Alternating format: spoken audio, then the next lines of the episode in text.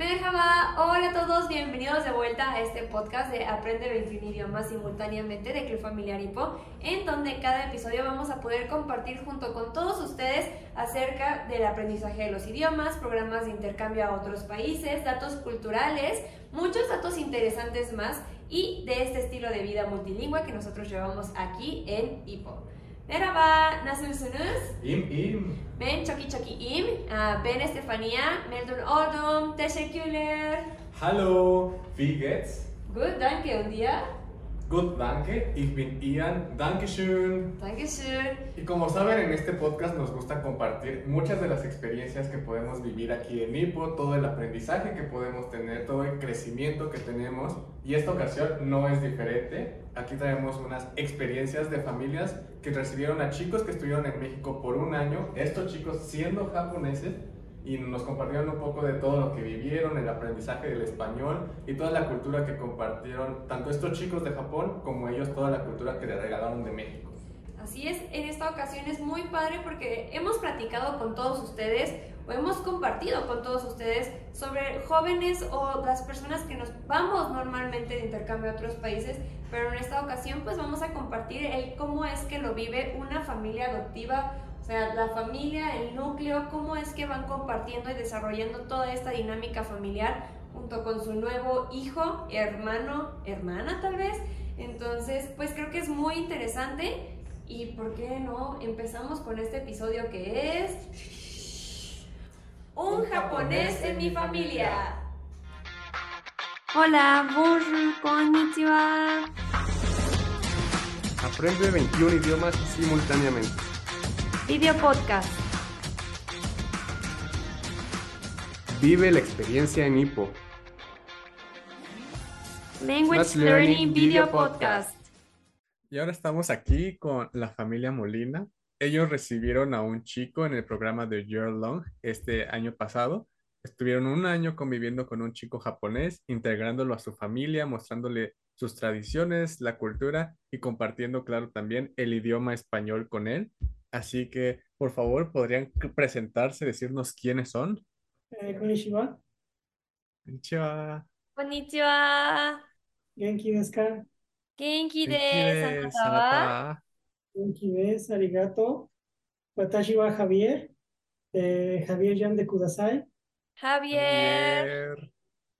Eh, watashi wa eh, Goyu San Sai. えー、私はうん住んで、パレスに住んでいます。えー、私は、私の家族は、su mamá, Busco Alonso, Musume Laura eh, y Busco Chinosuke. Eh, watashi wa suki, watashi, ¿cómo era? Ka? Suki-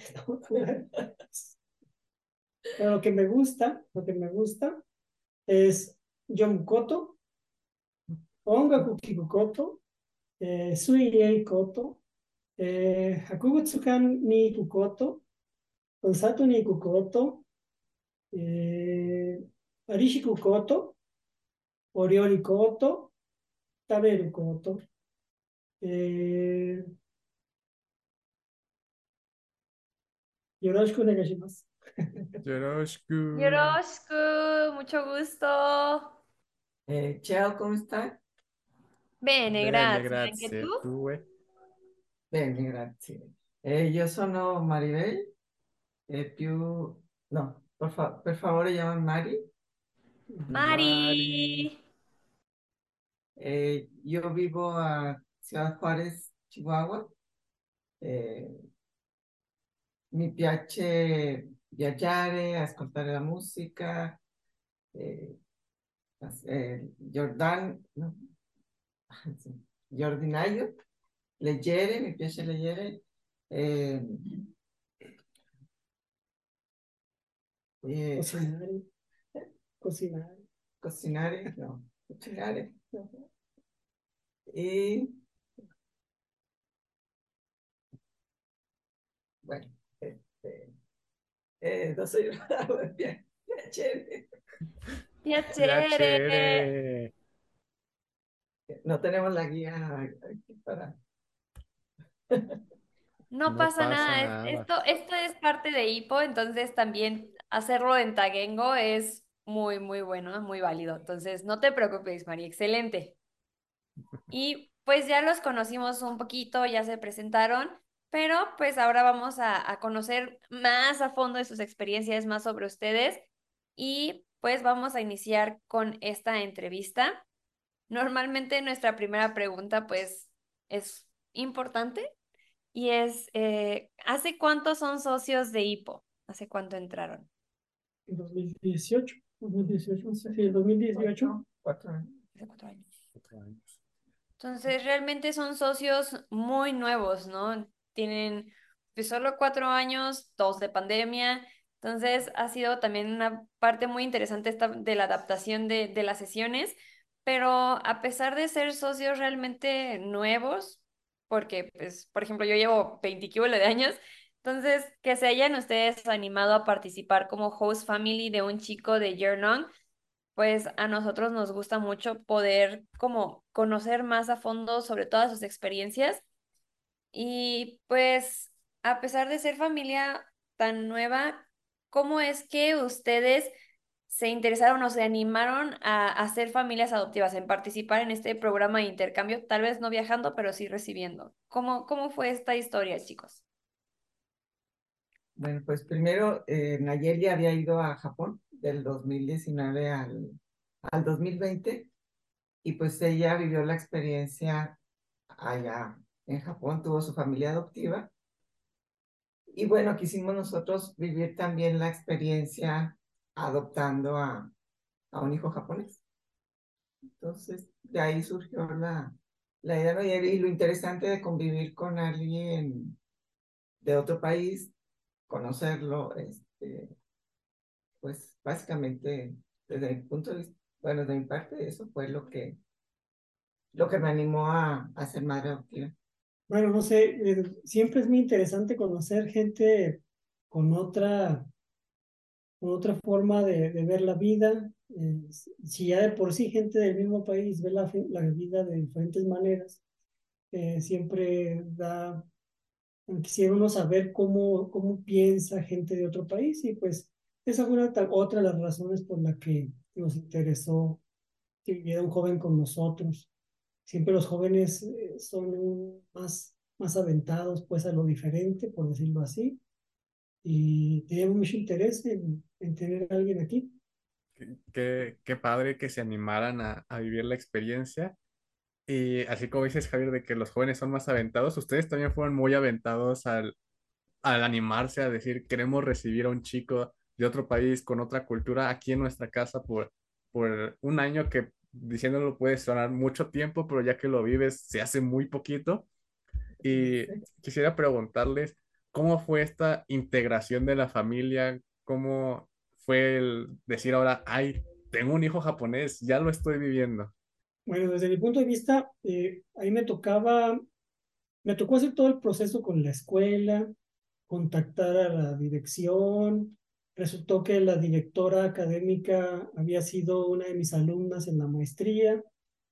Entonces, eso yo creo, una persona muy amable, eso de alguna manera facilita eh, hacer los trámites, una persona muy abierta, a pesar de que no tenía mucha experiencia ella en esto de los intercambios, porque nosotros vivimos en Juárez, en Juárez nunca ha habido sesiones presenciales, este, no se tiene la experiencia previa como en Chihuahua, que los bachilleres ya conocen este, el esquema de, estancias pues se le explicó, ella encontró el modo de que fuera, le llamó ella estancia cultural, este, nos facilitó mucho el proceso, eh, nos tocó llevarlo a comprar los uniformes, bueno, todo el show de, de nuevo ingreso a una escuela, ¿no? Y luego modificamos todo nuestro esquema de salida de la casa para poderlo llevar a la escuela, recogerlo, porque bueno, somos muy desconfiados de aquí de la ciudad Juárez, de, que se muevan solos y pues fue llevarlo y traerlo durante todo este periodo. Eh, era muy agradable ver a Chino platicando con medio mundo, fue una persona muy extrovertida. Él decía que era muy penoso, pero no es cierto. este, se le acercaba a la gente a platicar y estaba hable y hable y hable. Desde el principio que decía que no entendía nada, hasta el final que ya tenía un vocabulario muy, muy grande. Me hacía preguntas, por ejemplo, ya el último, me hacía preguntas de la diferencia entre cómo y cómo. Este, ya empezaba, ya le distinguía que, que se refería uno a diferentes cosas, ¿no? Entonces yo le dije una vez, bueno, por ejemplo, el, el ¿cómo que cómo, cómo? Y él se puso a pensar y, sí supo a qué, cómo se refería cada uno de ellos. Entonces a mí sí me es muy interesante, una persona muy interesante, fue que toda la estancia, con sus particularidades como todos, ¿no?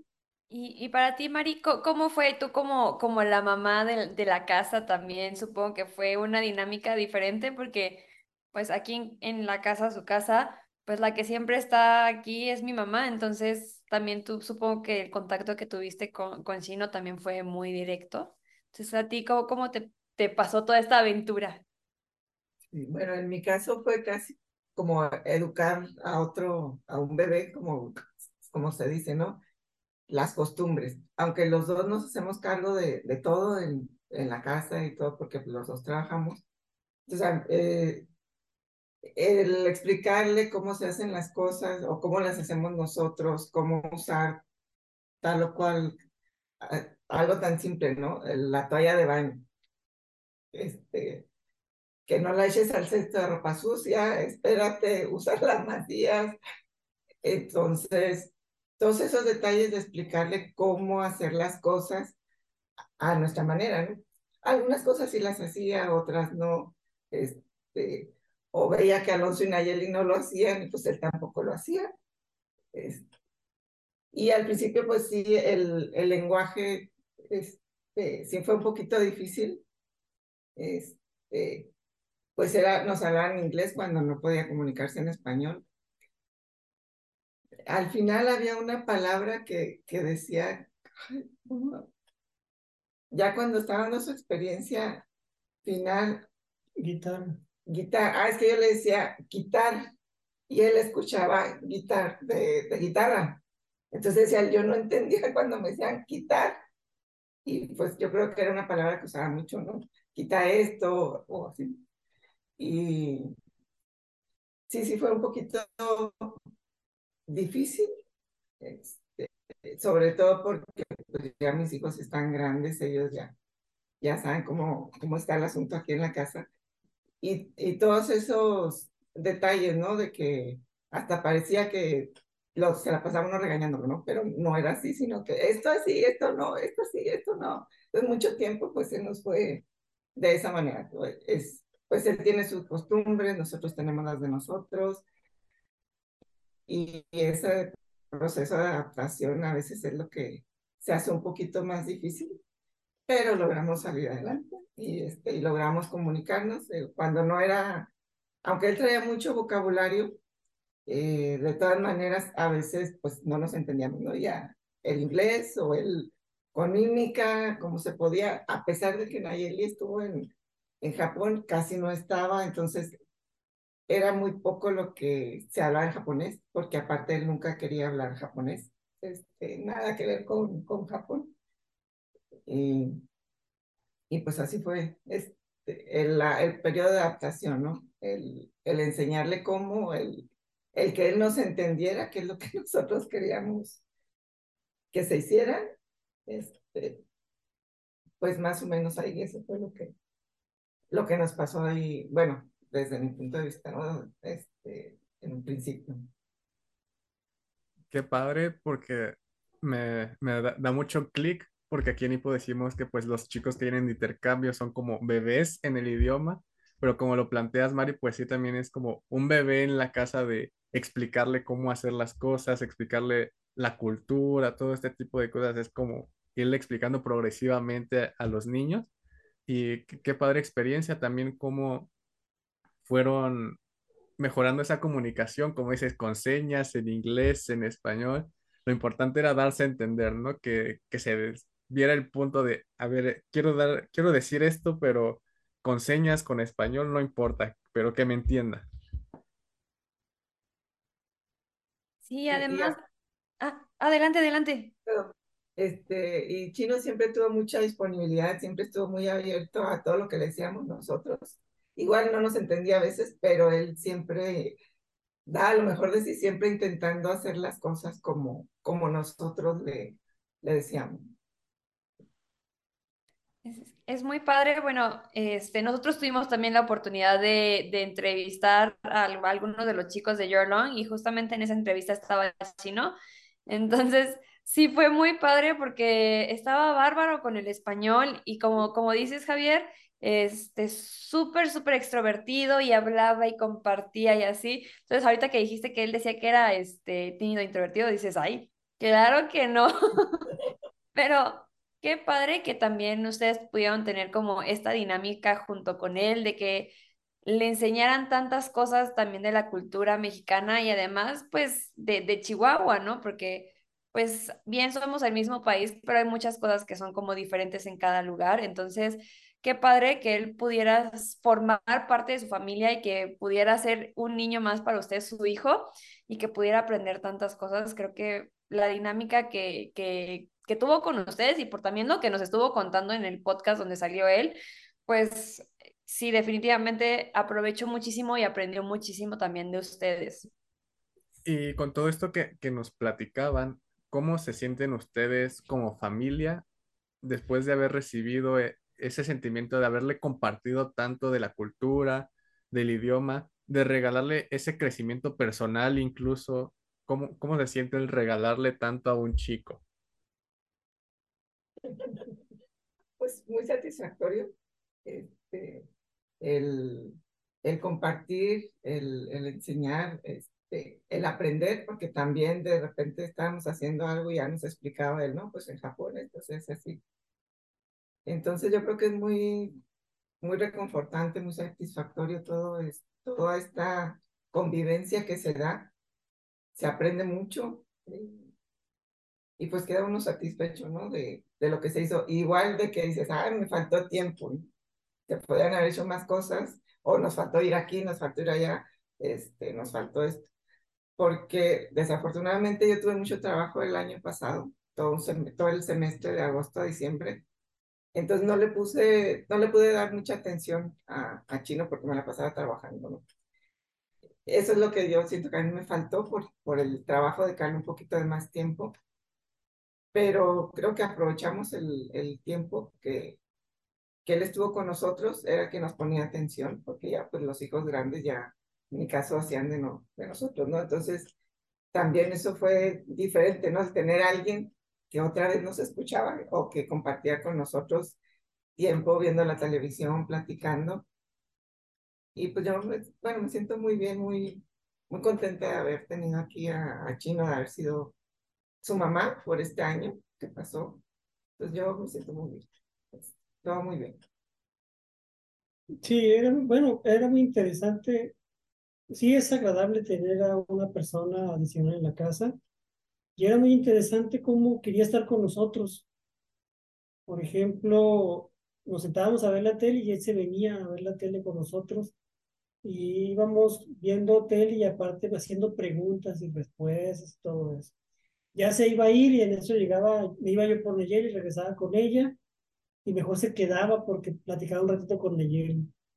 Este, siempre es interesante eh, también cómo, cómo la forma de ver la vida de diferentes, de, diferentes culturas. Por ejemplo, el famoso ahorita de nosotros, este, que él lo confundía mucho, eh, se quedaba una hora con sus amigos y nosotros siempre le decíamos, y no vas a estar molestándolos porque ya es hora y no han llegado. Déjalos que ellos lleguen cuando vayan a llegar, porque aquí una hora es una cosa y en Japón es otra.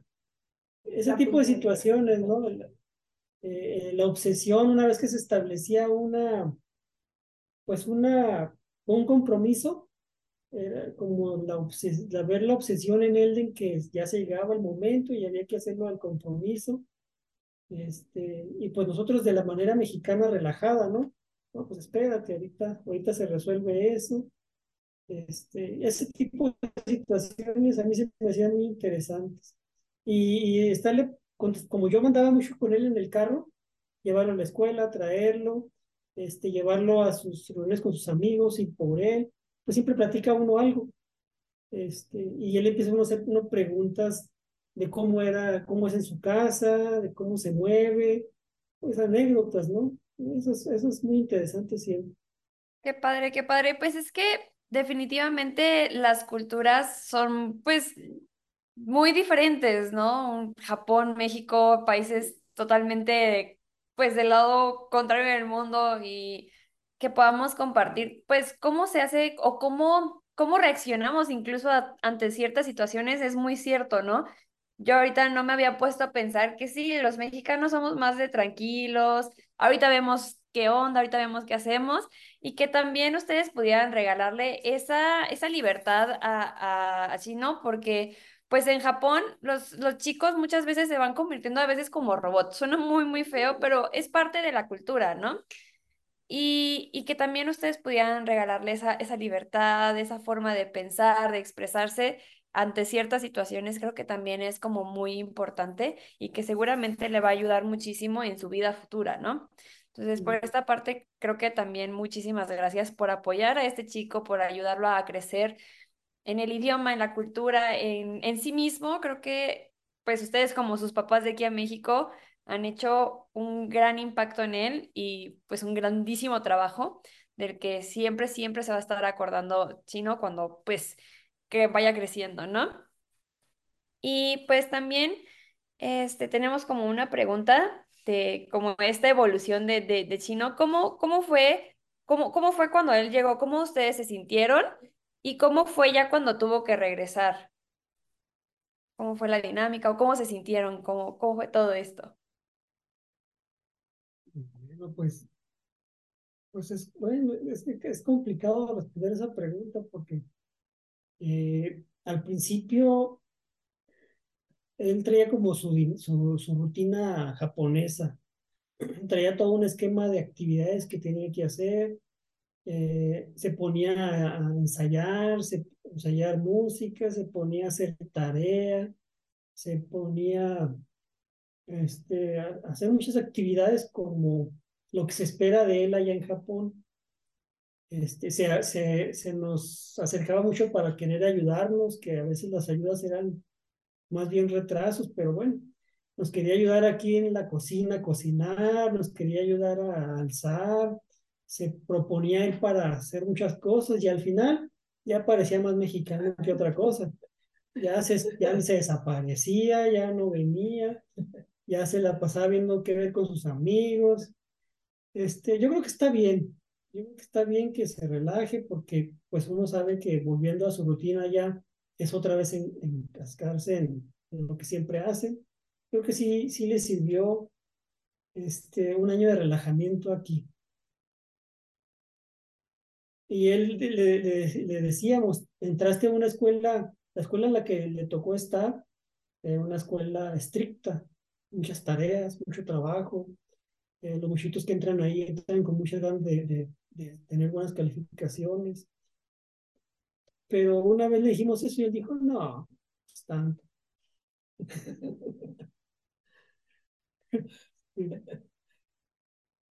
Sí, al principio, como dice, él venía con su formación japonesa y se estresaba mucho porque pues tenía tarea y no entendía. Entonces, tarea de biología, tarea de historia, tarea de ¿Cuál era la, la otra? Pues con historia y biología tienen, ¿no? O sea, hasta una batalla en español. Literatura. Literatura.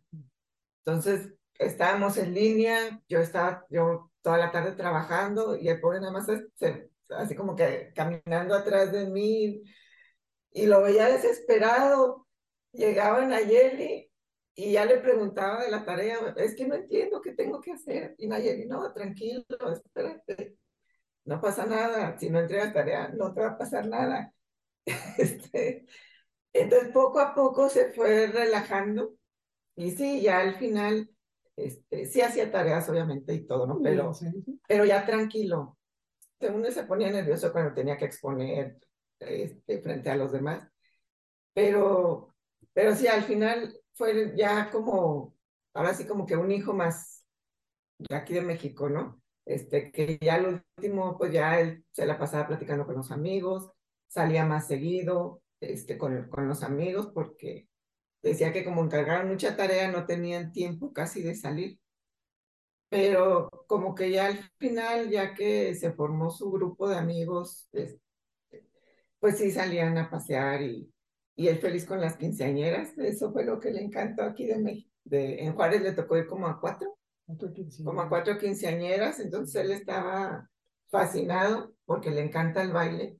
Este, y, y sí, al final fue, fue eso, ¿no? Ya un hijo más, relajado, este, igual que los, relajaban todos los aspectos hasta aquí en la casa, ¿no? De que los poníamos, no, pues a ti te toca hacer esto, a ti esto.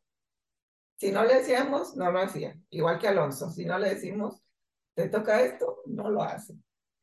Y pues creo que, que se adaptó muy bien a, a nosotros, a la rutina de Ciudad Juárez, que sí es un poquito diferente a, a como es en Chihuahua. Aquí es un poquito más acelerado, no tanto como en el DF, pero pero sí es un poquito diferente la, la dinámica.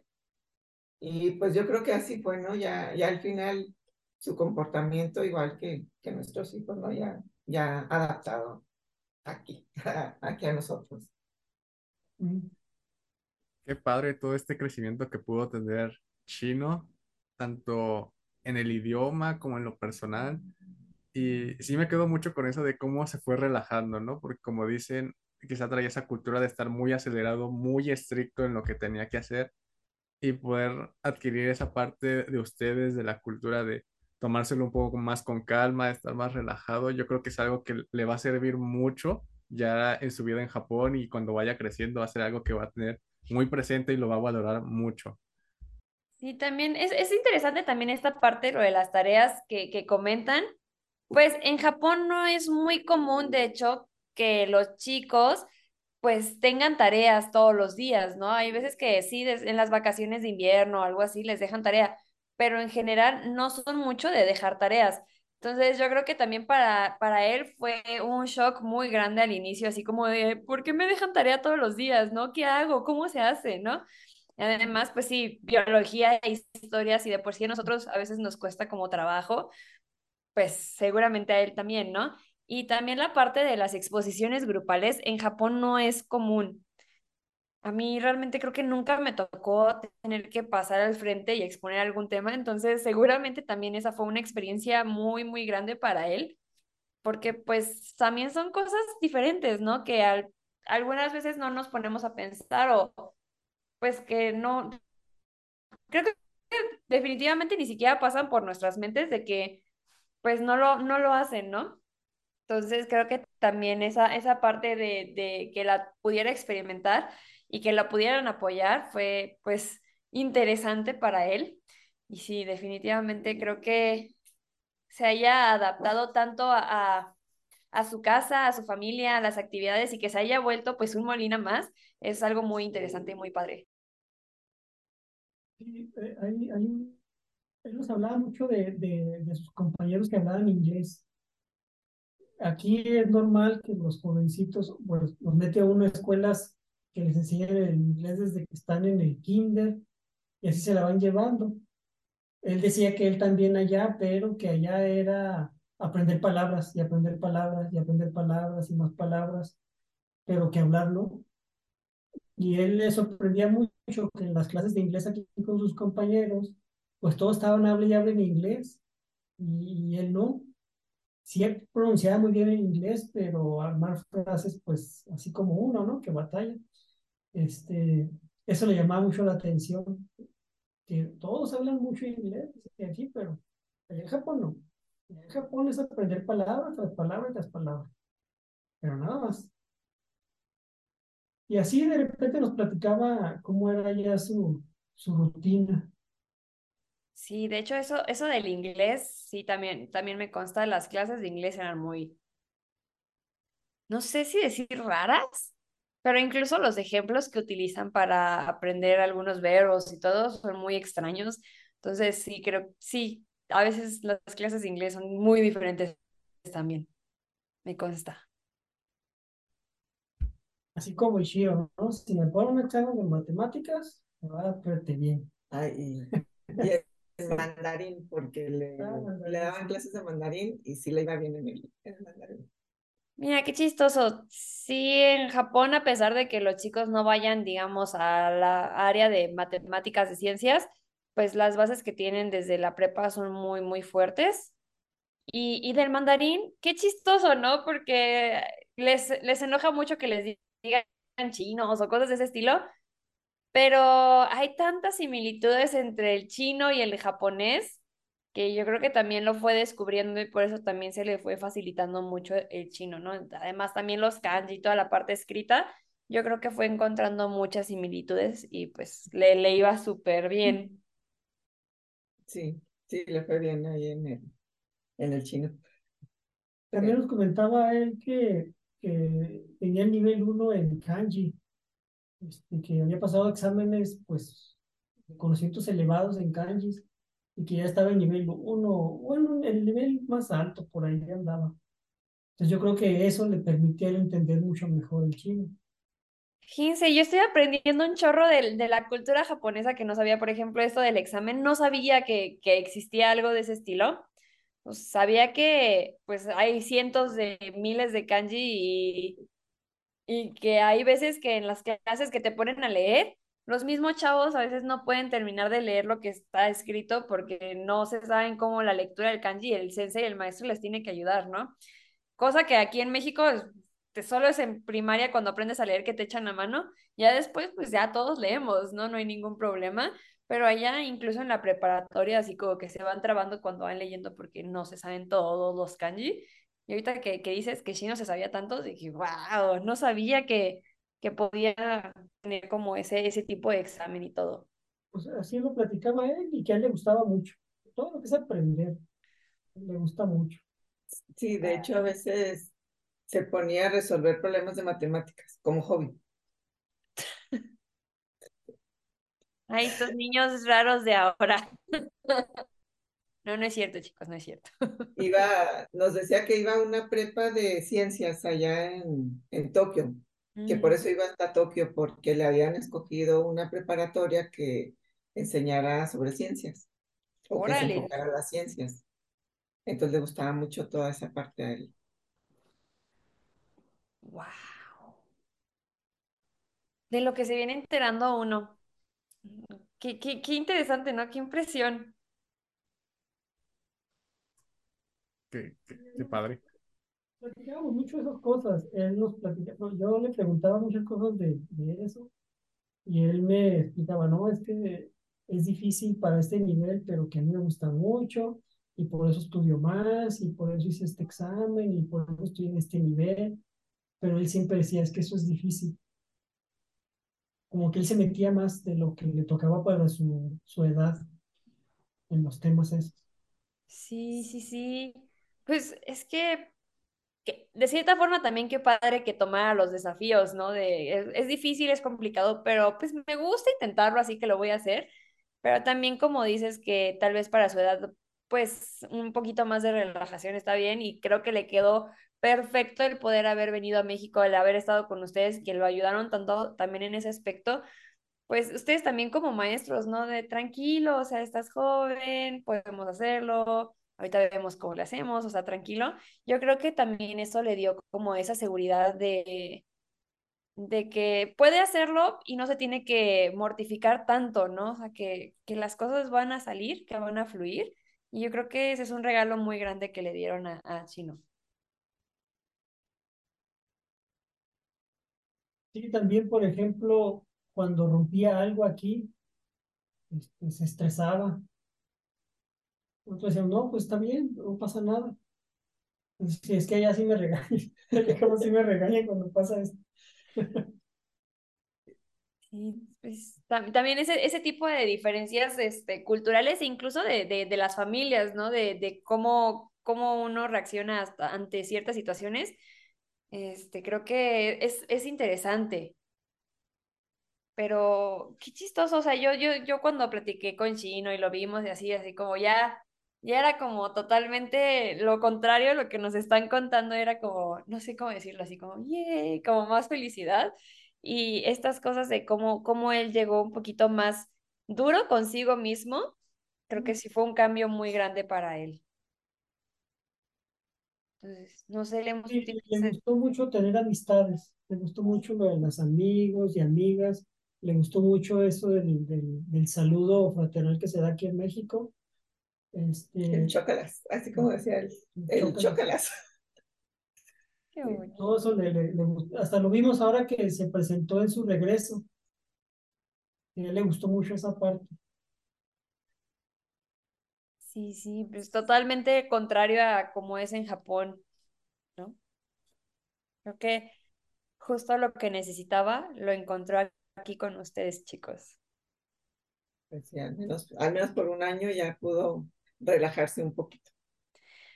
Y, y creas o no, este, Mari, fue, fue un año que vivió aquí y espero que se le quede muy grabado tanto en su corazón como en su mente todo lo que vivió y que, que sepa que no, no necesita ser tan duro con él, que puede hacer las cosas, que lo, lo puede tomar un poquito más como tranquilo, más relajado. Yo creo que eso le va a servir muchísimo ahorita que pues seguramente va a terminar la preparatoria, que ya va a entrar a la universidad, que, que empieza como la parte interesante de, de, de la escuela, ¿no? Entonces yo creo que le va a servir muchísimo también ahorita en Japón. Sí, sí, sí. Chicos, y con todas estas experiencias que tuvieron, todo este crecimiento que vieron en chino, en su propia familia, ¿ustedes recomendarían el ser familia adoptiva? Sí, definitivamente. Es una experiencia, a veces es difícil, pero es, yo creo que es muy reconfortante. O sea, el, la etapa de adaptación a veces es un poquito más, más complicado, ¿no? Pero, pero sí, yo sí recomendaría ser familia adoptiva.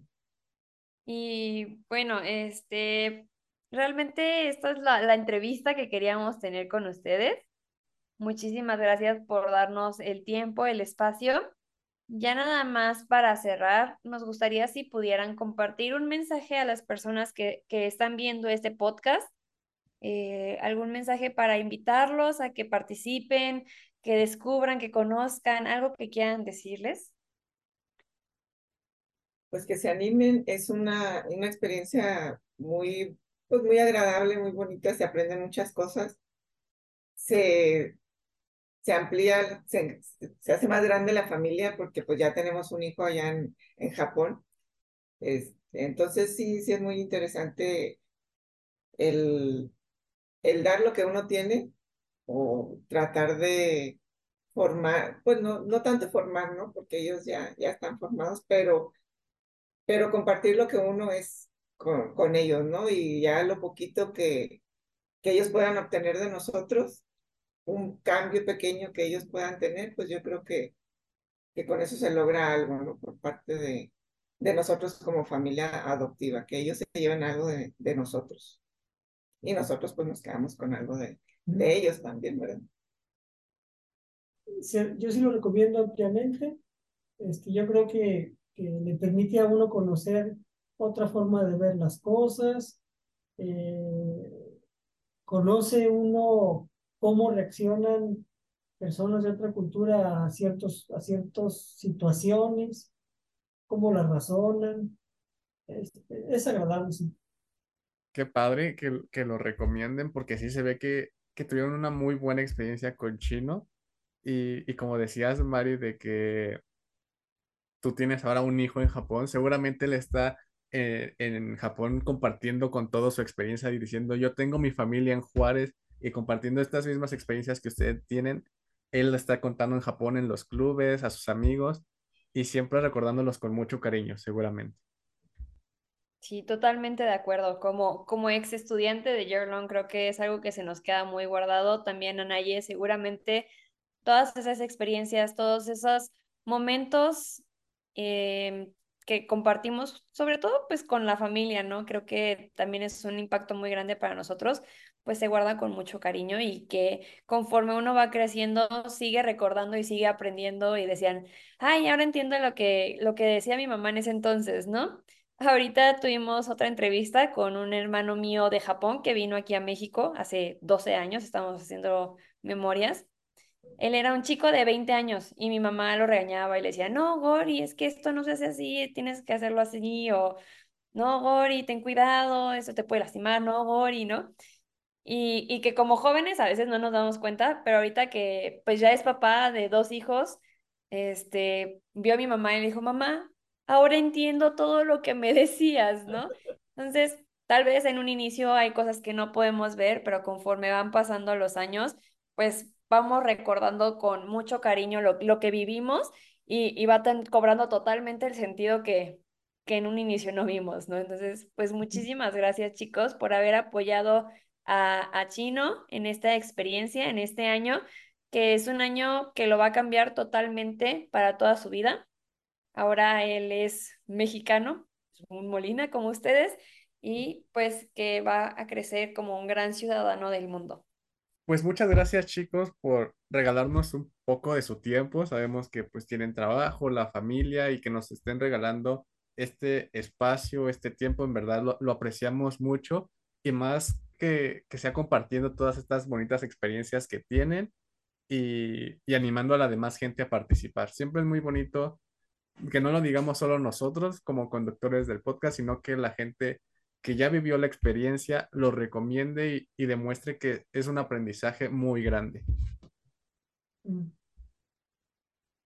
Así es, y pues por esta ocasión, ay, disculpen, se me fue la voz, pues por esta ocasión eh, llegamos al final de nuestra entrevista, pero pues vamos a estar muy contentos de seguir pudiendo compartir con, con ustedes más de sus experiencias en IPO y también en este intercambio.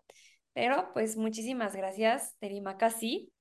Y pues nos vemos en el próximo episodio, chicos. Así que, Okay. Chus.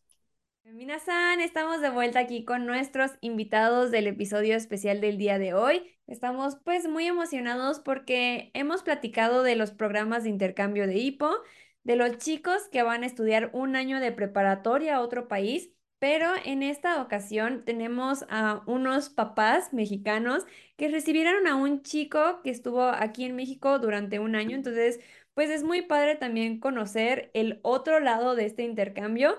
Así que vamos a platicar un poco más con ellos y conocerlos más. Así que chicos, por favor, ¿podrían hacer un petit Jiko Shokai? Con Claro que sí. Yo primero. Hola, ¿qué tal? Yo me llamo Alicia Álvarez. Vivo en San Juan del Río, Querétaro. Es cerca de la Ciudad de México, pero, pero mucho más tranquilo. Tengo dos hijos y el mayor es Alex, que es miembro de Hipo. Alex eh, se tuvo la oportunidad de irse a Japón y entonces nosotros recibimos también a un chico ja- japonés. Llegó en agosto del año pasado, 2021, y pues ya se fue en este junio 2022. Bueno, mi nombre es César, César Dávila. Yo soy originario de la Ciudad de México y ya aquí junto con mi esposa ya radicamos ahora en San Juan del Río, Querétaro, desde hace ya 18 años prácticamente, que radicamos aquí. ¿Por qué entró Alex a Hipo? Porque él siempre fue muy inquieto con los idiomas. eh, antes de cualquier cosa, antes de que nosotros conocieran Hipo, él ya, él ya siempre estuvo inquieto porque qué significaban presentes los garabatos que nosotros vemos como los japoneses, ¿no? Oye, ¿qué significa eso? Le digo, no tengo idea, hijo. Y él siempre ha sido muy inquieto y se empezó a, empezó a investigar, afortunadamente ya con la magia del internet, pues se metía, investigaba y veía qué significaban los kanjis, este, y ahí empezó su inquietud. ¿Cómo conocimos Hippo? Precisamente un primo de quien es mi jefe, el Mauro Arandia, él ya, ya formaba parte de Hippo y él fue el que nos, el que nos, este, nos, pues platicó de esta idea del club, de como un club de idiomas, donde se podía aprender varios idiomas al mismo tiempo y que él era testigo. Ahí fue la inquietud de decirme, oye, le dije que, que es mi hijo, le interesa el japonés, le gusta el japonés, me dice, ah, pues llévalo, fíjate, este, es muy interesante, aquí igual puede aprender. y bueno, pues ya eh, un día hicimos una cita, nos presentó de qué se trataba y ya fue cuando se inscribieron. Inscribimos a, a los dos, a nuestros dos hijos, y, pero obviamente el más apasionado fue Alex y pues ahí se metió. Estuvo seis meses, le gustó y ya luego salió la oportunidad de hacer su experiencia de Irland. Pues bueno, así brevemente, ¿verdad? Como cómo fue, cómo fue esto de conocer a Hipo y pues, por qué ¿Y por qué estamos metidos? Pues sobre todo por la inquietud de mi hijo, que ya tiene, pues que entró ahí por, ¿qué son? ¿Seis años? Mm, a ver, eh, ella me ayuda más. Cuatro años. Cuatro años. Cuatro. Bien. Eso es lo que les podemos decir, así como que nuestra breve presentación. Bueno, y bueno, y nosotros pues ya somos un matrimonio que ya tenemos ya 21 años de casados y este, ahí la llevamos. Hasta ahorita, vamos bien. Muchas gracias chicos. Es como muy padre también poder conocer un poco del background, del cómo es que ustedes conocieron Hippo y cómo ha influenciado también de cierta forma a su familia, a sus hijos, en este caso Alex. Este, lo vamos a conocer en unos episodios adelante, seguramente, para que también conozcamos su experiencia dentro de HIPO y el intercambio.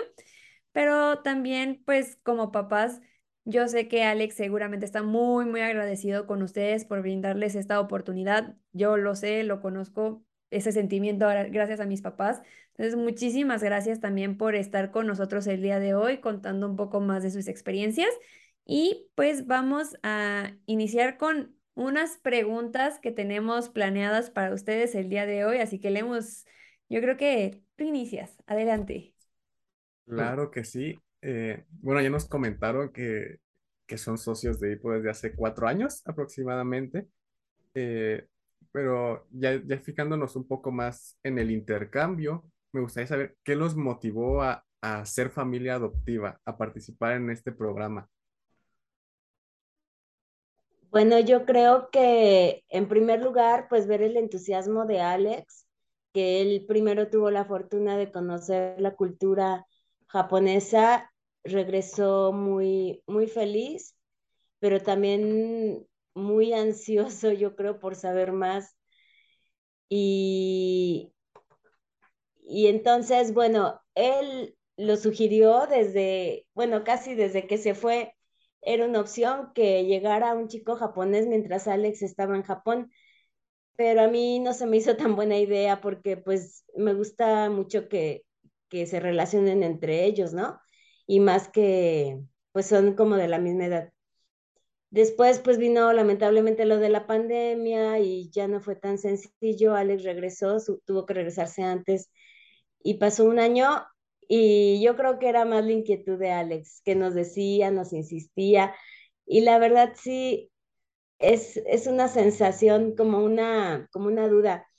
Ay, sí podré, este, se sentirá a gusto este chico o será niña. Primero nos habían dicho que pudiera ser niña y luego pues ya nos dijeron que iba a ser niño. Entonces sí, es, es una, es un entusiasmo muy bonito y a la vez también nervios, sobre todo al principio que no hablamos el mismo idioma. Pero yo me doy cuenta que en Ipo hay mucha calidez, entonces eh, él llega muy abierto y pues nosotros también muy dispuestos y creo que sobre todo eso y principalmente pues nos dio mucho la confianza de que Alex cuando estuvo allá pues estuvo con una familia que finalmente están al pendiente de él y obviamente pues lo van apoyando, ¿no? Con su aprendizaje.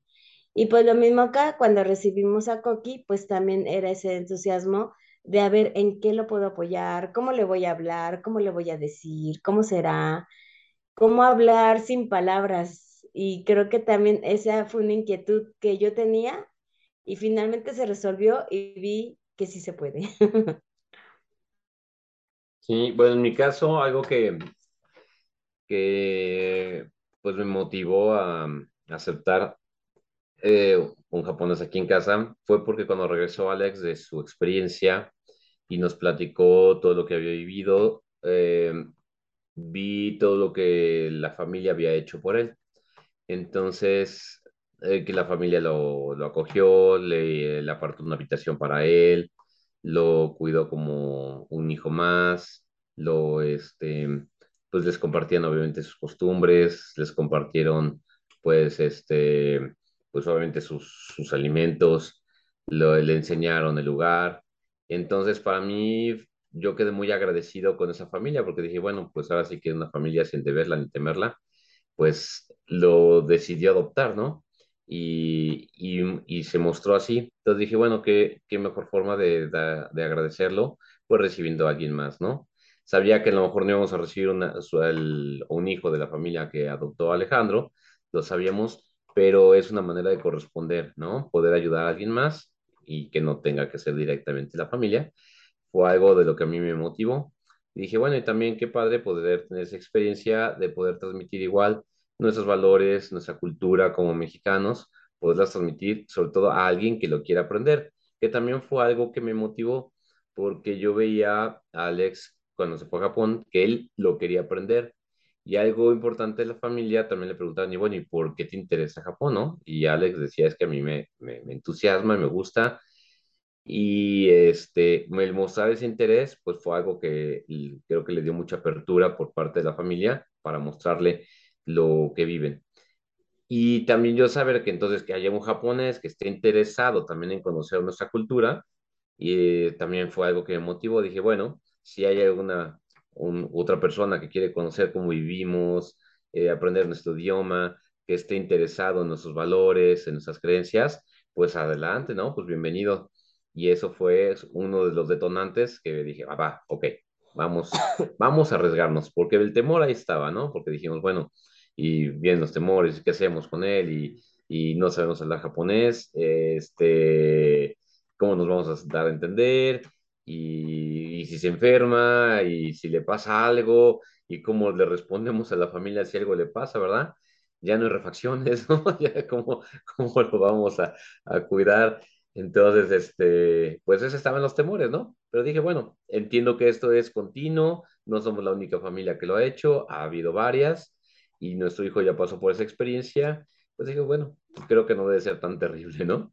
Entonces, pues eso fue lo que nos animó a aceptarlo y, y bueno, fue una bonita experiencia que, bueno, ya, ya más adelante lo, la platicaremos, ¿no?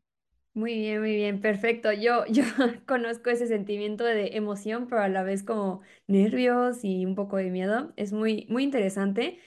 Y ya nos estuvieron platicando ahorita un poco de cómo empezó a ser la dinámica, pero nos podrían contar cómo fue sobre todo el inicio de, de esta experiencia, cómo es que llegó él a su casa, cómo lo recibieron, cómo, cómo se empezaron a integrar.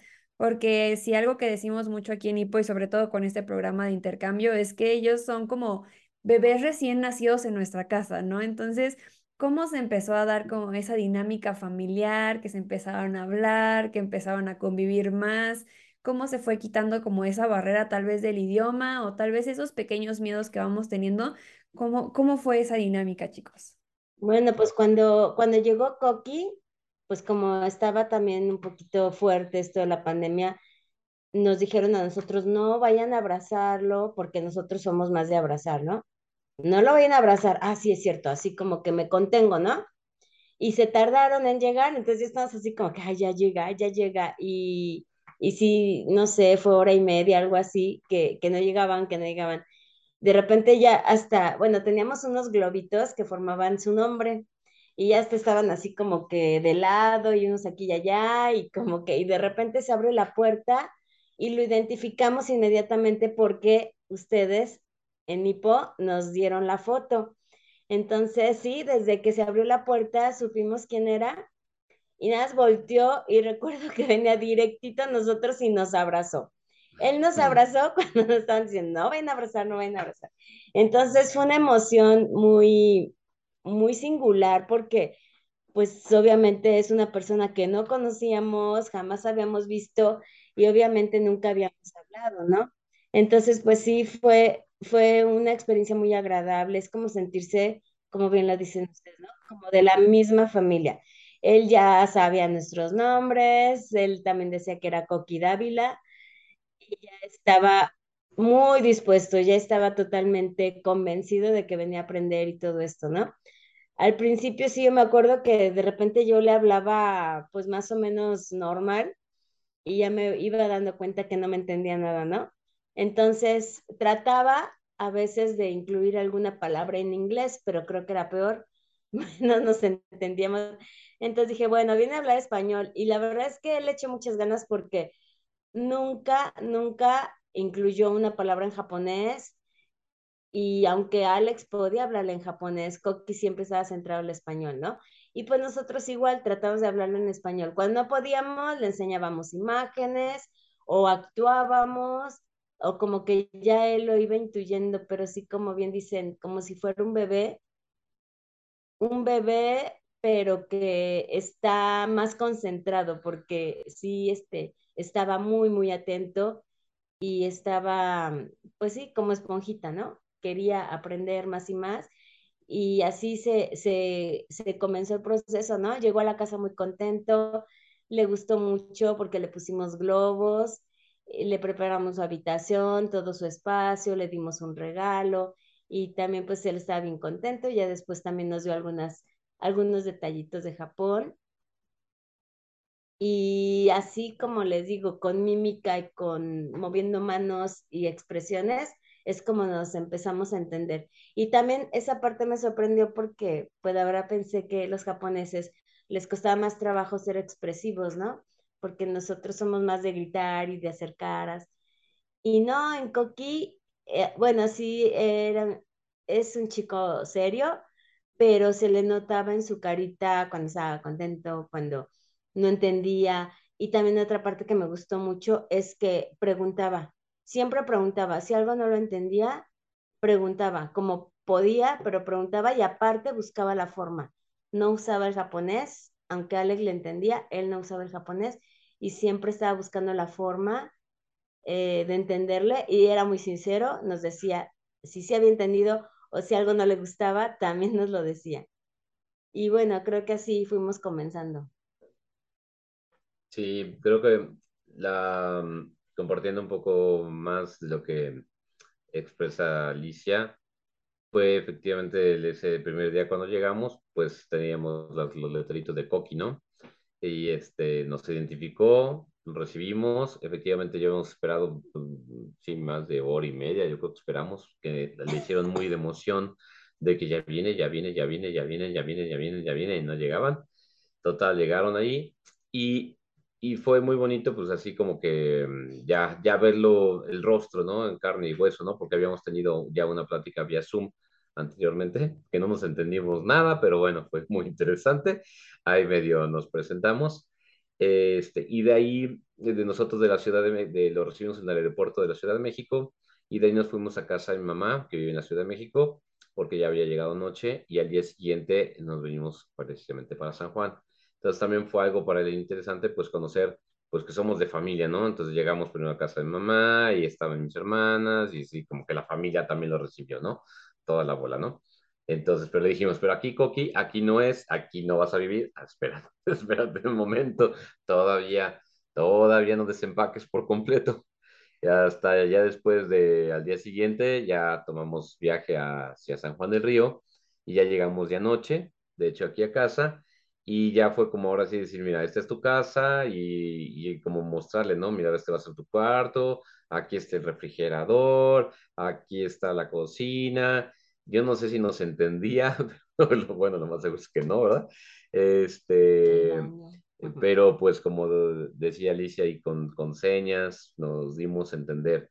Lo que sí vi de un coqui, siempre muy comprometido con tratar de entender desde un inicio nunca quiso ocupar el japonés o dársela en japonés, ni el inglés tampoco.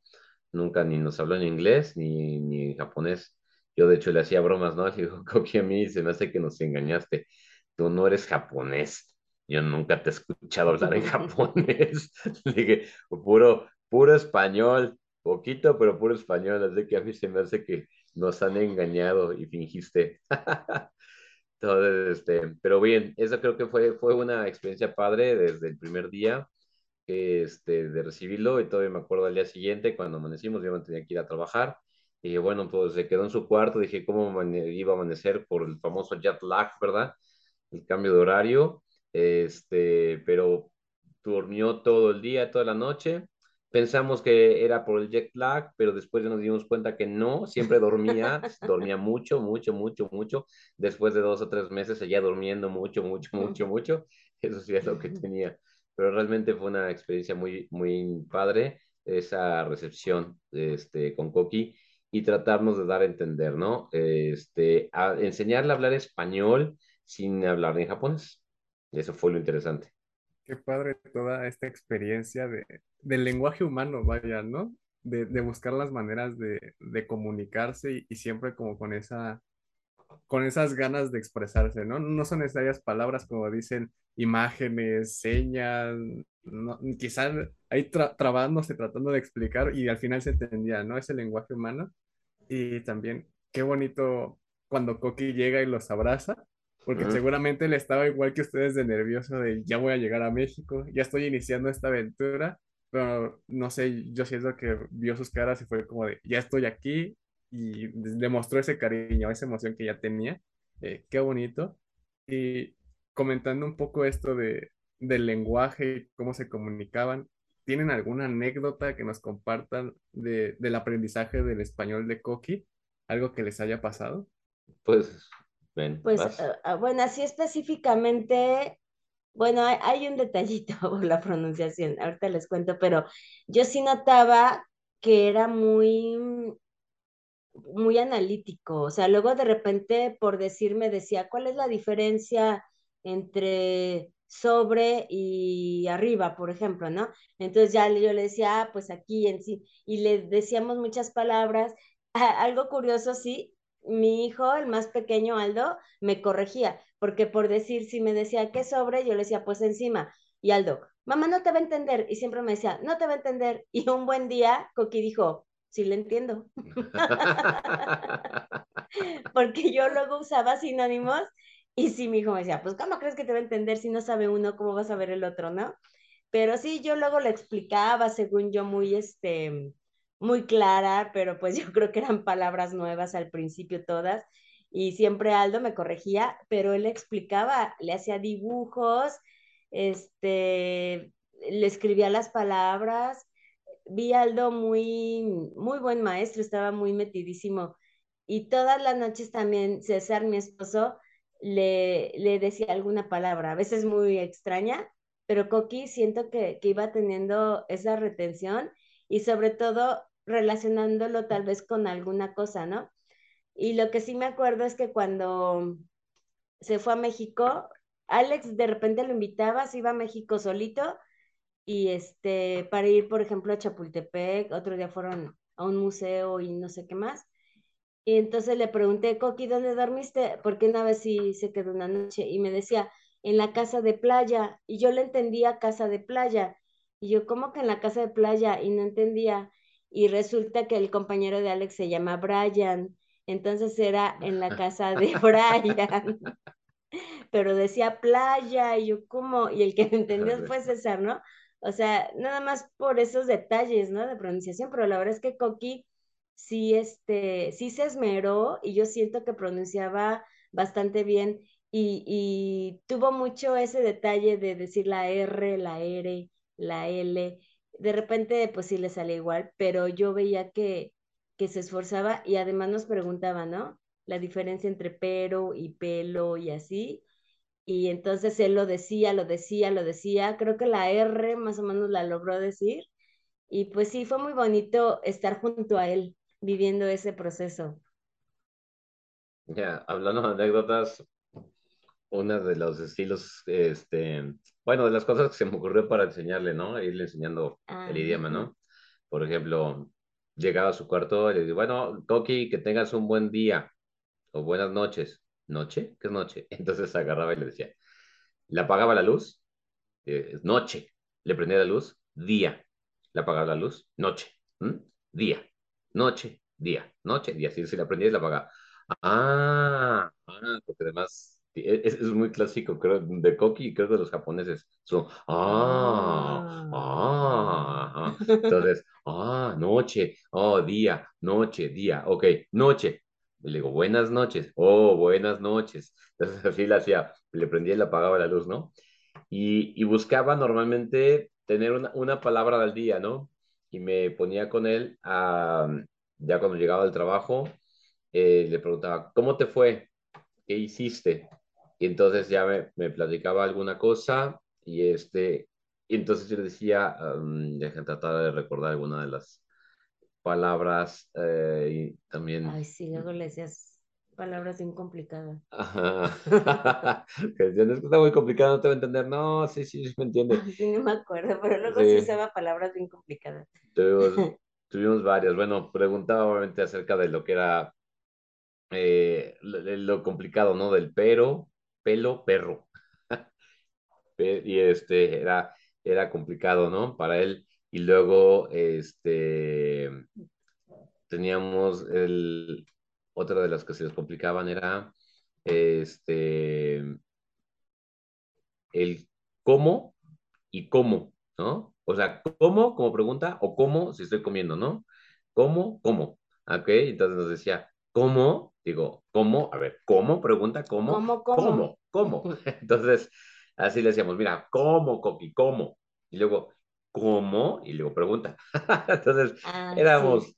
buscábamos ser muy expresivos con él para poder entender. Y, y la verdad es que se aplicaba mucho y normalmente tratábamos de aprender mínimo una palabra al día y la repetíamos. La repetíamos y le decíamos el día siguiente, a ver, ¿qué vimos ayer? Noche, día. Y, y, eh, ok, y ahora, bueno, decíamos eh, tarea o escuela. escuela. Y así íbamos repasando este, una palabra y la volvíamos a repetir para que no se le olvidara. Así, a- así, pero sí, sí fue muy, muy interesante este, tratarle de enseñar español sin saber japonés, ¿verdad? No Ya manches. me acuerdo de otras que les platicaré, pero ya no, no me acuerdo. Ahorita, ahorita tal vez te acuerdas de alguna, pero ahorita que estoy escuchando es muy bonito porque es, es, hace rato decíamos, este, Ian y yo, que recordar es volver a vivir y creo que con razón Coqui habló tanto, tanto español, esas pequeñas reuniones en la noche de una palabra al día o de ponerse a platicar, ¿qué hiciste hoy o cómo te fue? Yo creo que eso lo animó muchísimo a, a hablar más. Nosotros, este, aquí en la casa, su casa también, cuando Gracias. llegamos a tener chicos de intercambio, también hacíamos eso porque es una dinámica muy cotidiana en la casa. Y de hecho yo cuando me fui de year long, llegaba y le decía a mi mamá, mamá, hoy hice esto, esto, esto en la escuela. Y a mi mamá le daba mucha risa, me decía, es que me gusta que me platiques qué haces, ¿no? De cierta forma es una forma de aprender también a expresarnos.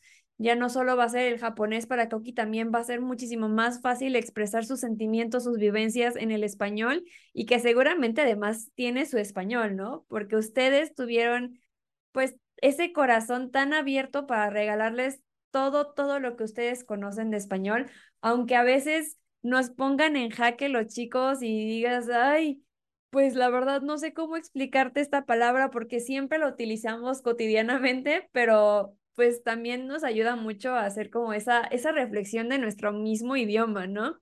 Entonces es muy padre poder escuchar sus experiencias de, de cómo fue toda la dinámica de, pues, del aprendizaje del español en el caso de Coqui. Entonces, pues muchísimas gracias también por apoyarlo tanto. Creo que es algo muy, muy lindo, un regalo muy grande que le hicieron. Y también, este, hace rato nos platicaba César que una de las razones por las que te habí, se habían como motivado a recibir era poderle regalar eh, la cultura, el idioma a otro chico que estaba interesado.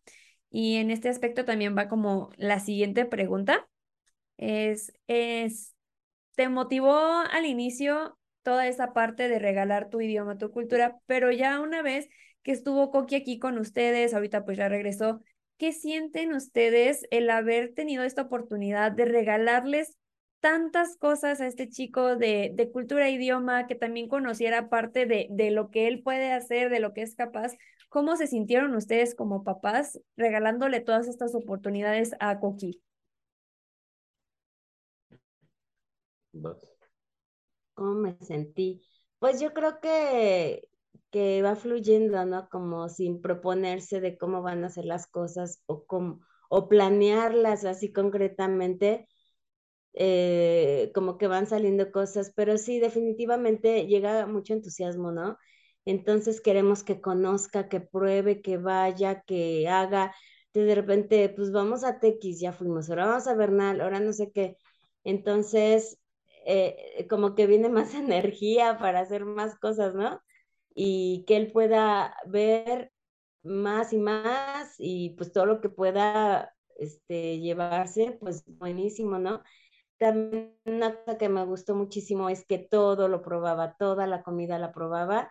A veces, y, ahí era muy aquí en la casa, este, porque eh, de repente volteaba conmigo, ¿no? Cuando iba a comer algo como muy, muy picoso, volteaba a verme y yo le decía, no, coqui, poquito, poquito, entonces ya, comía poquito.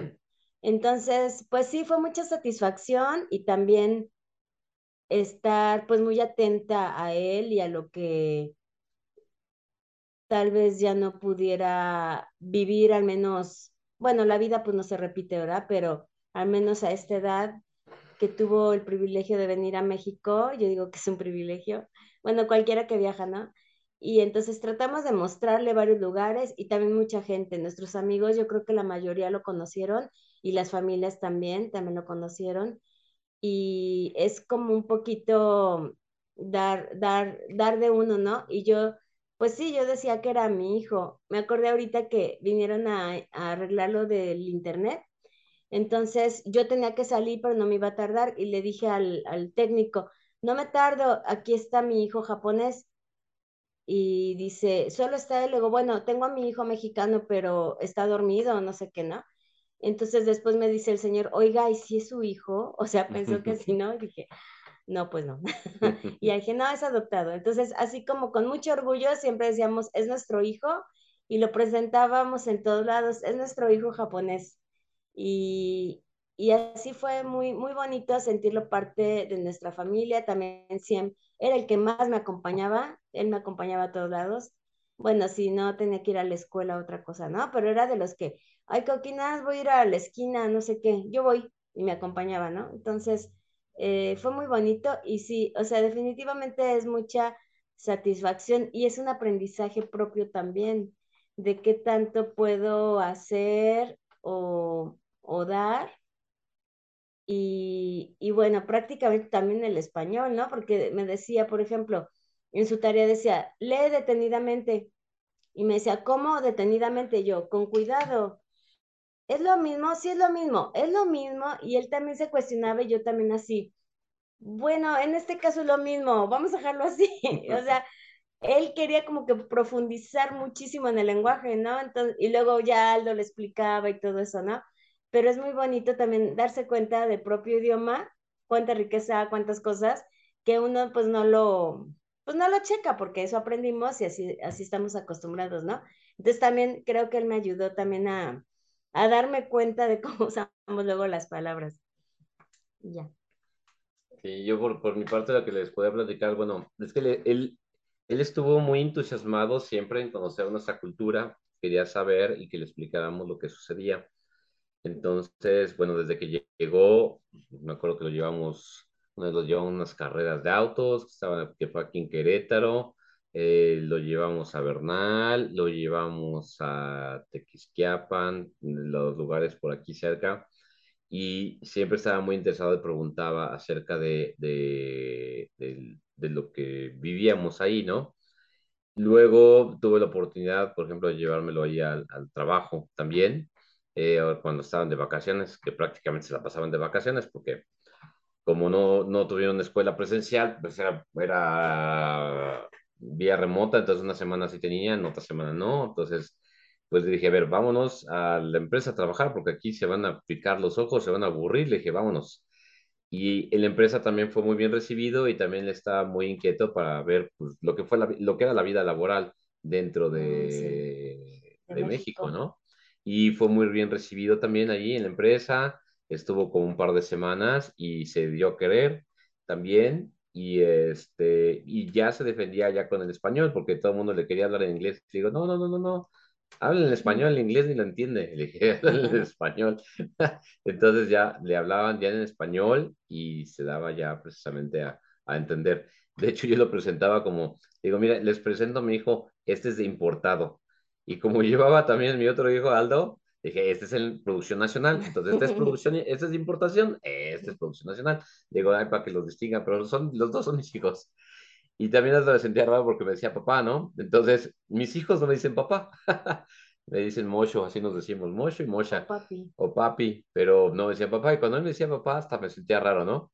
Y dice, ¿dónde está papá? Y porque luego pre- preguntaba por mí en la empresa, ¿no? ¿Y dónde está papá? Y ya hasta me sentía yo medio raro, ¿no? Nadie me dice así.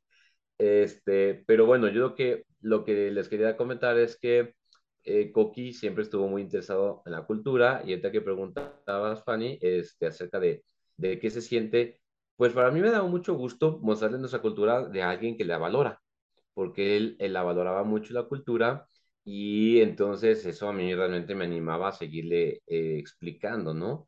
Y decirle, pues, de dónde venía la tortilla y de dónde venía el maíz y este y el chocolate y por qué, bueno, aquí me criticaban, pero yo siempre le trataba de explicar todas las tradiciones, ¿no? Y aquí me acaban de Todos dormidos. todos dormidos, pero lo único que me ponía atención era Coqui. Muy- Y todos los demás educado. ya todos aburridos. Pero decía, mira, el Día de Muertos se festeja, se celebra por esto, Coqui, mira, y eso es lo que nosotros creemos. Y por eso es la celebración de de Muertos y, muy, y estaba muy intrigado, ¿no? Le pusimos a ver la de Coco y también fascinado con la de Coco, ¿no? Entonces, eh, pero yo con mucho gusto se lo explicaba porque lo veía muy interesado, ¿no? Entonces, conforme iban pasando cada una de las épocas del año, eh, pues desde Día de Muertos, desde Navidad, Reyes, el Día del Amor y la Amistad, eh, Semana. Santa, eh, Día de Mayo y todo, todas las tradiciones que traemos, ¿no? Como mexicanos, que cada mes por lo menos hay alguna, él estaba muy interesado y la verdad yo me sentí muy contento de ver que alguien lo valoraba, se fue de aquí valorando todas esas tradiciones, este, yo lo vi que estaba contento, estaba queriendo se llevar un jorongo, de aquí que le encontramos un jorongo a su medida, nos costó trabajo, pero sí quería un jorongo, nunca se lo puso, pero quería un jorongo, se quería llevar un jorongo Se lo llevó. Quería una hamaca, me acuerdo que mi mamá eh, se compró una hamaca de esas por, en ese caso de esas por internet, y cuando llegó a casa de, de mamá y la vio, dije, yo quiero una de esas, le digo, ¿quieres una? ¿Te la vas a llevar? Sí, sí, sí, y agarró y la compramos en internet, y le llegó esa hamaca y se la llevó a Japón, y ya le dije, oye, mándanos una foto, ya, ya le instalaste Ah, ya la silla, mandaron. y ya puso su hamaca allá, y dice que sí se acuesta luego a ver la tele en la hamaca. Entonces, este, pues eso fue creo que de lo que más disfrutamos, de ver que alguien valoraba nuestra cultura, que la recibía con tanto cariño y que también nos transmitía la de él, ¿no? Porque también fue parte recíproca, ¿no? Él nos iba transmitiendo lo que ellos, el- cómo lo vivían, sus tradiciones de cada época y también, mm, pues muy, muy, este, muy padre, aprendimos pues poquito, poquito, porque él estaba más interesado en nosotros y este, pero sí podemos aprender algo de, de, de Japón, ¿no? Pero en resumen, en resumidas cuentas, la pregunta es, una, es una gran alegría, una gran satisfacción poder transmitir una cultura a alguien que esté interesado en ella. Qué, qué padre todo esto. Eh, estoy seguro de que, así como ustedes también presumían, ah, mi hijo japonés, mi hijo japonés, eh, y así lo presentaban con tanto ánimo, con tanto gusto, estoy seguro de que Koki también está en Japón, presumiendo todo ese español que ustedes le compartieron, toda esa cultura, y diciendo, ah, mi familia Dávila de México, y presumiéndolos con mucho orgullo. Y algo que, que me gustaría preguntarles es, ¿cuál es el impacto que tiene en su vida este intercambio? y si ustedes recomendarían ser familias adoptivas. Pues yo creo que es un impacto totalmente positivo porque además de que los mexicanos somos solidarios y cuando se necesita algo ahí estamos presentes, es yo creo que un acto muy generoso abrir tu casa, tu intimidad, para que alguien esté ahí a, al 100%, ¿no? Y, y cuidar de él y todo. Pero yo lo veo, o, sea, ese, bueno, es que lo veo así como dar, pero es, es también recibir, o sea, estar involucrado en, en apoyar a un, a un extranjero, a un desconocido que en un minuto se vuelve tu familia y, y nos empieza a unir un cariño, ¿no? Y pues yo como mamá, pues clásica mamá de a dónde vas a ir y si ya vas a regresar, a qué hora vienes, cómo son tus amigos, etcétera, ¿no? Entonces, yo creo que sí, definitivamente es una experiencia de mucho, de mucho cariño, de, de estar al pendiente de otra persona, de estar con todos los sentidos alertas para cualquier cosa que se necesite, ¿no?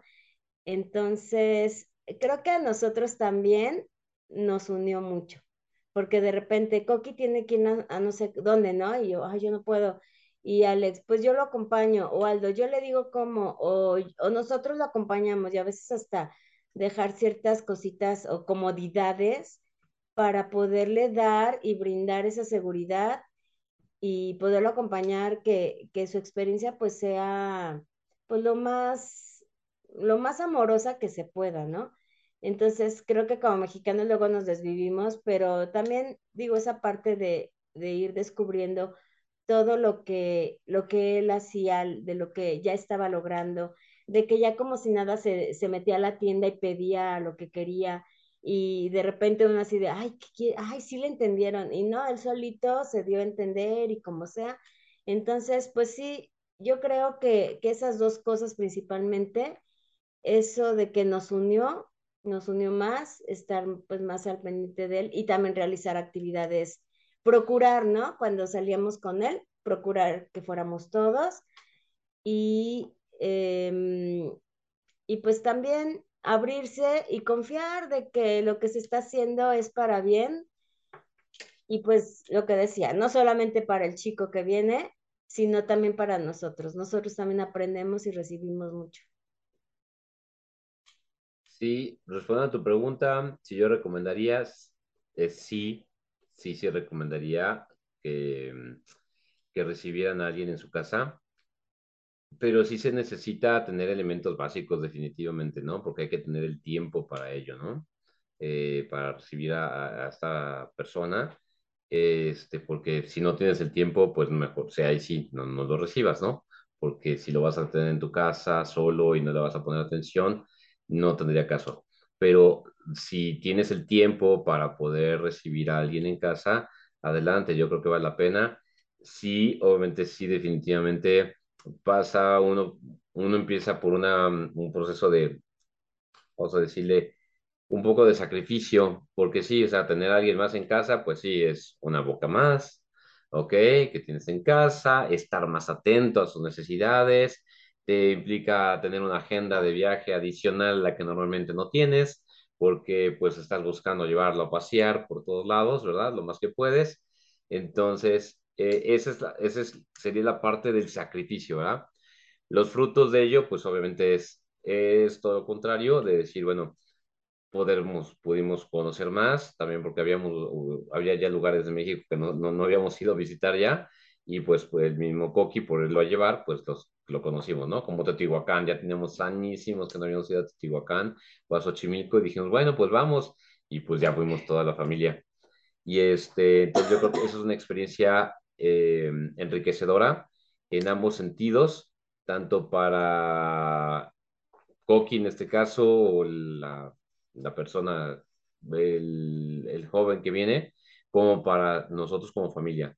Porque también familia lo acogió muy bien, ¿no? Hasta lo extrañaron, ¿no? Ya cuando se iba, hicimos la fiesta de despedida y todos mis, mis hermanas y mi mamá y todos, ¡ay! Ya se va Coqui. O sea, for, formó parte de tal cual de la familia, ¿no? y estuvo en Navidad y le dieron su regalo y, y este, se lo procuraban. O sea, realmente fue algo muy, muy interesante, ¿no? De hecho, hasta en el fútbol, este, mm.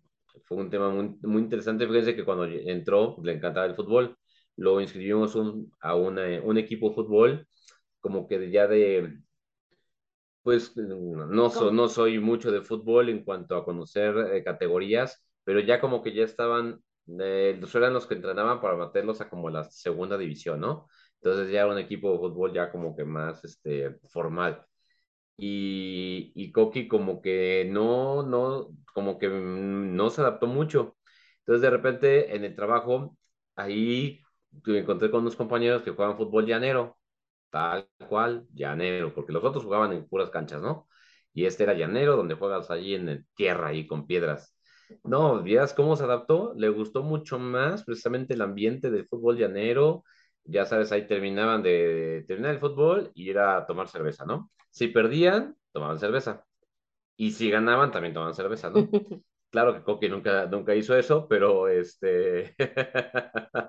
no, pero, pero lo quisieron mucho. La verdad es que la gente que lo recibió, porque era gente este, Muy, muy sencilla. mucho más sencilla que los otros de, de, de como de más nivel ya de fútbol profesional. No, hombre, le, le regalaron su uniforme, le Mm. mandaron a hacer su playera que decía Coqui, Se la este, se la firmaron al final todos. Era una celebridad, ahí todas las chicas querían tomarse fotos con él. Este, salió en el periódico, Salió en el periódico de San sí, Juan. el periódico San Juan salió, ahí todo con el equipo. Realmente, y eso lo disfrutó mucho Coqui, o sea, es, ese tipo de interacción con este, sobre todo con gente mucho más sencilla, más simple, la disfrutó muchísimo Coqui y la gente se dio a él, ¿no? Nos invitaron precisamente por Coqui, nos invitaron así a, um, comidas de los jugadores de ahí, de ahí, mismo de fútbol. No, hombre, y a Coqui lo atendían como si fuera una celebridad. Bárbaro. Nosotros decimos, ahora de a quién trajimos. Y además, como era el más chamaco, todos eran fútbol llanero, que todos eran ya sobre los 25, 27 años, sí tenía 18, no, pues les ayudó a como que a bajar el promedio de edad y era el que sí corría, ya los otros ya no corrían mucho, sí corría bastante. Entonces, pues creo que la experiencia sí vale la pena, sí requiere, sí, sí requiere esfuerzo, porque había que llevarlo al fútbol todos los domingos en la mañana, realmente sí. Ahora que ya no lo llevo, dije, ah, qué descanso, pero sí disfruté mucho el estarlo llevando y acompañándolo en sus partidos de, de fútbol, ¿no? Así que, ¿te respondo a tu pregunta? Sí, lo aconsejo. Ay, qué padre. Definitivamente, este, sí es una experiencia muy padre y también como comentas, pues también tiene una parte importante que nosotros tenemos que tener en cuenta cuando somos familias adoptivas, así que también por compartirlo, muchas gracias.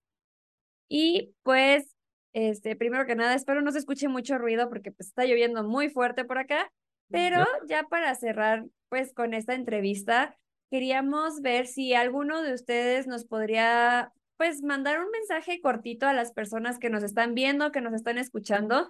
Este, este podcast pues lo ven y lo escuchan de diferentes partes del mundo, entonces pues por favor si nos pueden regalar un mensaje cortito para poder cerrar con este episodio, onegaishimasu.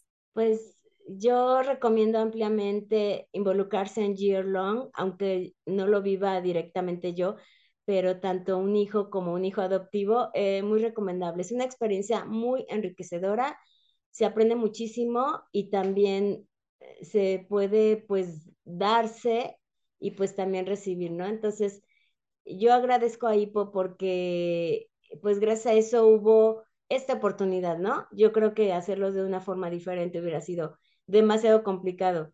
Entonces, sí, este, muy recomendable esta experiencia, es muy enriquecedora y la verdad es que se fue rapidísimo.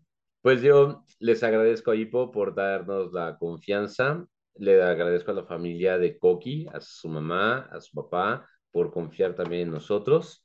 Ese es el mensaje de, de confianza y animar que si tienen alguna duda de si están viendo si pueden recibir o quieren recibir a alguien, pues que se animen. A fin de cuentas, siempre, siempre se encuentra la manera de resolver la situación y um, los frutos son, son mucho más grandes que de los propios, a lo mejor, riesgos o sacrificios que se puedan hacer.